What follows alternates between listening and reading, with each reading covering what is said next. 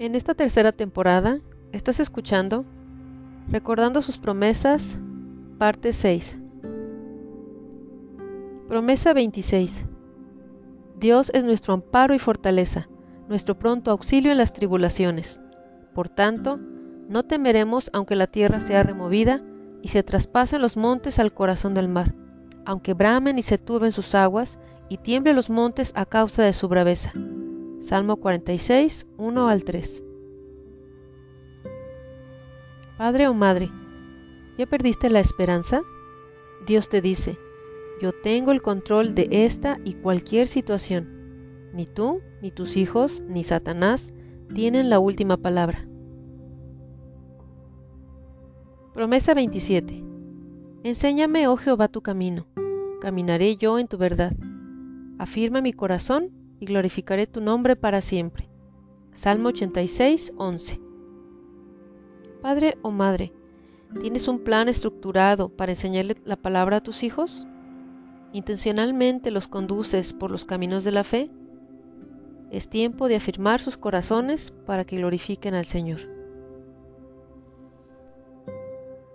Promesa 28. Despierta tu poder delante de Efraín, de Benjamín y de Manasés Ven y sálvanos. Oh Dios, restauranos. Haz resplandecer tu rostro y seremos salvos. Salmo 80, 2 y 3. Padre o Madre, ¿en esta semana ha resplandecido el rostro de Dios en tu vida? ¿O solo resplandece la pantalla de tu celular o televisión? ¿Tus hijos ven el rostro de Dios en tu vida?